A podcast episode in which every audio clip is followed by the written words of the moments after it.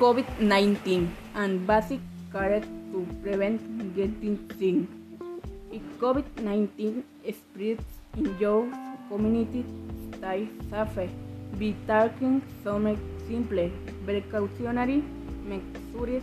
For example, number one, hand wash your hands regularly with an alcohol-based sanitizer or after touching contaminated surfaces as this can transmit the virus with direct contact with infected people. Shower be avoided clean your hands can reduce three risk. Number two, five clean constantly clean kitchen countertops and desks at home and work Use disinfectant when you to. Number three, avoid traveling.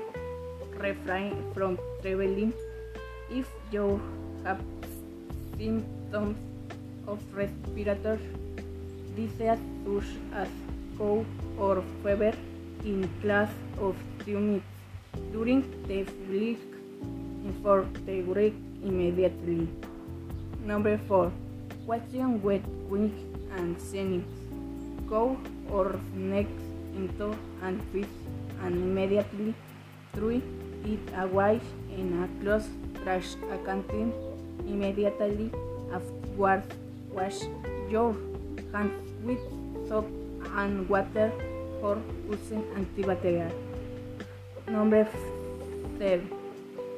Home care is for have respiratory stomach will at home sleep and health separately from your family and have specific routines and cutlery for your use.